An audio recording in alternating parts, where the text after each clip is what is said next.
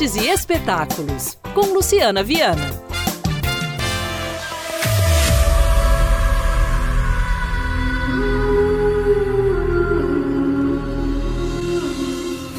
Mulheres com mais de 60 são tema da exposição Reflexo de uma Vida, em contagem, no Mercado Central da cidade, com entrada gratuita.